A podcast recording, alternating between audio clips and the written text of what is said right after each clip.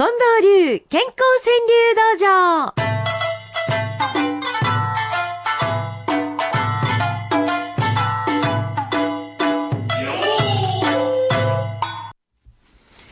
さん、はい。東京から初めてくださったうん。リスナーの方いらっしゃって、えーラジオネーム白い靴さんっておっしゃるんですけれども、この幸せの五七五の健康川柳道場は、ポッドキャストとおいうことで、インターネットを使って聞いてくださっておりますから、まあ言ったら全国から全世界から聞いていただけるわけで、東京にもこうやってリスナーの方が増えてくださったんです。うんで、この方ね、うん。おっしゃってるの、生まれも育ちもれっきとした播州人、あ姫路の方の方なんですね。はい今流れ流れて、関東は東京で タクシー運転手をやっております。流れ流れて。いつかは播州へ帰る日を 夢見て日夜ハンドルを握っております。えで、えーこの番組のことを、うん健康川柳の本を通じて知りまして、ー、あら。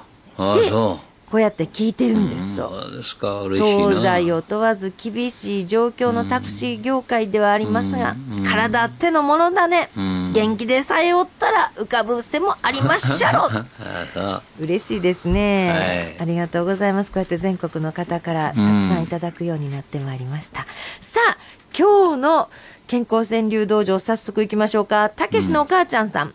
ゲームより夫婦の会話が脳トレや。そうそあ脳トレになるぐらい夫婦の会話難しかったりするんだよね。う。ありがとう、ごめんなさい、愛してるっていうこと言いながらね。はい。あ、その3つで、なんとか構成してみてくださいよ。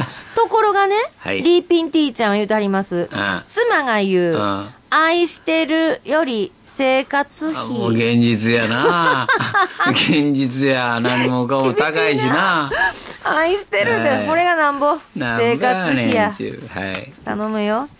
ポコちゃんです。うんこれ、近藤さんドキッとしますよ。言うときますぜ。うん不妊先、うん夫住む部屋、抜き打ち検査。ああこれみんな言うてるね単身赴任のところ、抜き打ち検査入りますから。抜き打ち検査行くところに一番最初に行ったらいいのはあの風呂のなんかこう水が流れてるところにこう髪の毛が引っかかってないかどうか調べるらしいですねそうです。うん長い髪。私の髪こんな短いやん。なんやのこの長い髪。そうそうそうそう言うてえらいしんすけ君がえらい責められた言うて書いてましたよえらい枝毛あるやん、この人。私枝毛ないからね。うんまあ人のことにしてますな、今、しんすけさんの話やらしんして。すけ言うてましたよそうですか。ん注意せなあかんな近藤さんの奥さん聞いてますか？えー、チェック点はお風呂だそうです。うんさあ、柏市の京もさんです。田植えして、体に染み入るありがたさ。はあいやーな本当作ってくださる方の思いってやっとわかるって。はいえ静岡からくださったのんのんさん。マイペース、他人の目など気にしない。徳重康夫さん。ベージュまで生きて大根引っこ抜く。18歳？うん。うわ、力強いなそうかと思ったら前田茂樹さんは、別腹はレントゲンには映らない。別腹、別腹、このケーキは別腹。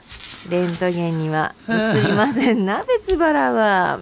山田のかかしさんです。あ、うんこの頃もう蚊が出てきてるでしょ？そうですね蚊も刺さぬ。妻は鉄人ヘビー級。どんなんやろな かも刺さるっちゅうなどんな奥さんや。え田中夫妻さんおはがきでくださいました。おはがきでもたくさんいただいてるんーですよ。うん携帯を孫に習いてメール打つ。はあいや、これ絵が浮かびますね。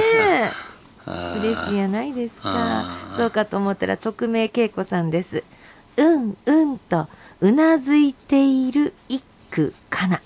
は確かにね、あの、幸せの五七五聞いてたらもううなずくねん、一句一句ってよう聞きますよあ。まあなるほど平石節子さんもおはがきでくださってます。定年をうん自立促す妻の刑。そうね独り立ちしてもらうとたまらんわね奥さんねそうですよ、うん近藤さん。でこれから先のことよろしくね。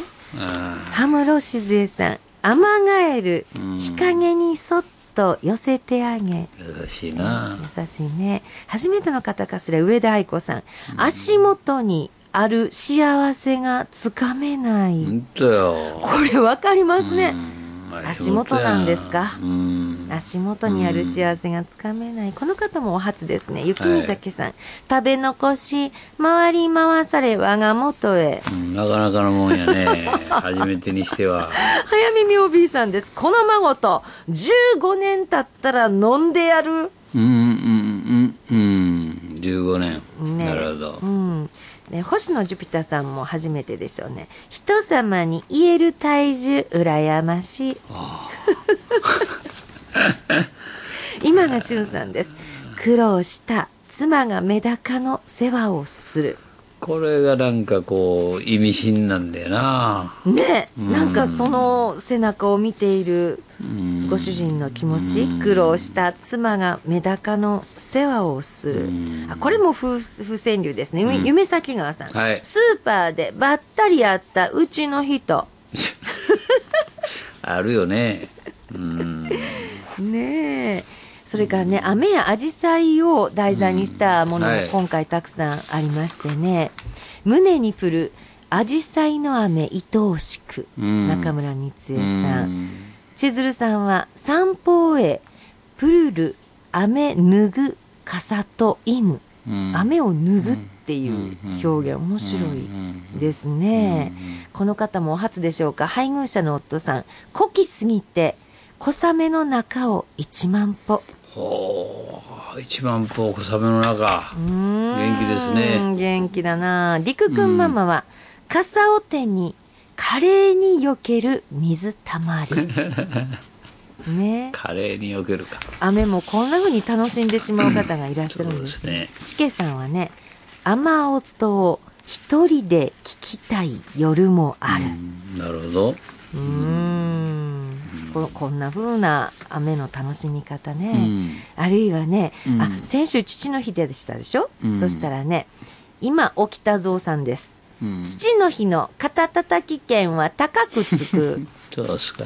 そうかと思ったら、キッシンジャーさんの嬉しい一句。はいはい父の日にはい健康川柳プレゼント。ああ、本ですね。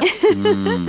本当ですね。あの、こんな風にね、あの、健康川柳の本をプレゼントしたよなんていうお声もたくさんいただいたんですけどもえーここからはですね、うんその健康川柳の本を出版させていただいた感謝の気持ちを込めて、うん出版記念の集いを開催することを皆さんにお伝えしたいと思います。はい7月13日の日曜日午後1時からです。大阪市北区の毎日新聞オーバルホールで行います。え近藤さんももちろん来てくれはります。そして私と、えーそれからあの、この番組でもご紹介しました、お医者様、岡田邦夫先生も来ていただいて、うん。いろんなお医者様から見た健康川柳のええ。いろんな情報もいただこうかなと。ええ。それからね、この健康川柳の本、一日一句医者いらず健康川柳は、幻冬社という会社から出てるんですけれども、うん。この幻冬社の編集者にも来てもらおうとはい。思ってるんですね。うん。それこそ出版界のエースなんですけど、うん。幻冬社って。うんえーそこの編集者から見た、うん本当にリスナーの方の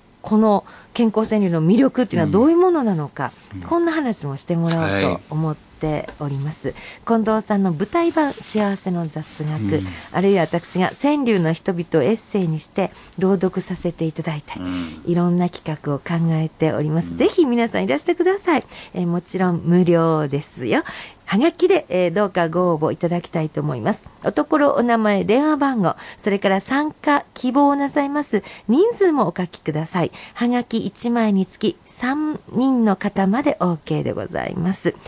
おはがきの宛先こちらです。郵便番号530-8304 MBS ラジオ幸せの五七五出版記念の集いの係です。それからできたらですね、このハガキに書き添えていただきたいのが、夏をテーマにした健康川柳。